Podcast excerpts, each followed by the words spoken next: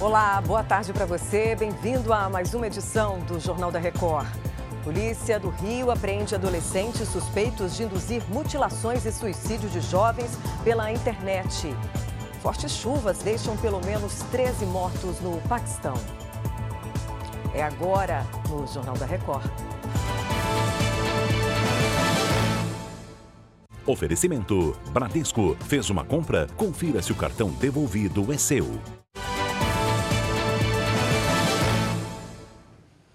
A polícia do Rio de Janeiro apreendeu nesta manhã dois adolescentes suspeitos de integrar uma quadrilha que abusava de meninas usando jogos virtuais para atrair as vítimas. Quem tem os detalhes é o Fábio Peixoto. Boa tarde. Foram apreendidos um adolescente de 14 anos e outro de 17, apontado como um dos chefes da quadrilha. Segundo as investigações, o grupo é suspeito de induzir adolescentes e até crianças à automutilação e suicídio e também praticavam estupros virtuais. As vítimas eram atraídas por uma plataforma chamada Discord. Desde abril, 10 pessoas ligadas ao grupo foram presas. Ontem, um suspeito se entregou para a polícia de São Paulo. Carlos Eduardo negou que tenha cometido qualquer tipo de crime. Do Rio de Janeiro, Fábio Peixoto. Obrigada, Fábio. Nos cinco primeiros meses deste ano, o estado de São Paulo registrou o maior número de estupros desde 2001, quando os dados passaram a ser registrados. Olá, Bruno Piscinato. Quantos crimes foram contabilizados? Olá, tudo bem? Os números são assustadores. 5.977 casos de estupro no estado de São Paulo, o que dá uma média de 39 casos por dia de acordo com a Secretaria de Segurança Pública do Estado. Mais de 4.500 desses casos foram contra vulneráveis, crianças menores de 14 anos. E esses números podem ser até quatro vezes maiores por conta da subnotificação desse tipo de crime. De São Paulo, Bruno Piscinato. Obrigada, Bruno. A Polícia Federal realizou hoje a 13ª fase da Operação Lesa Pátria, desta vez contra um possível financiador dos atos de vandalismo de 8 de janeiro. Olá, Lívia Veiga.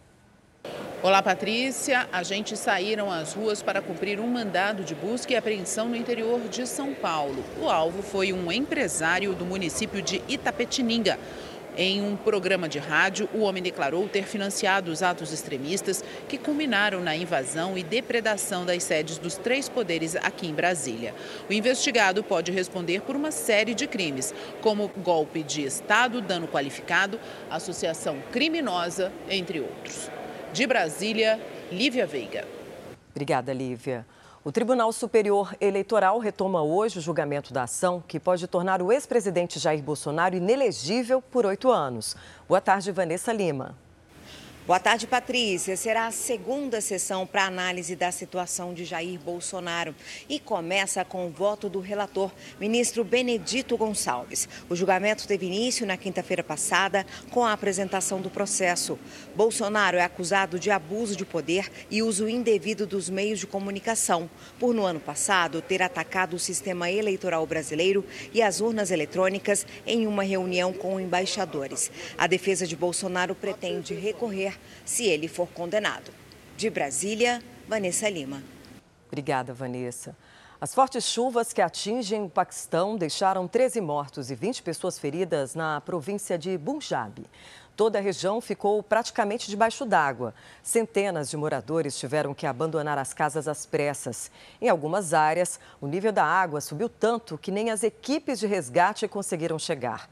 Os ventos fortes ainda derrubaram árvores e provocaram bloqueios de ruas e estradas.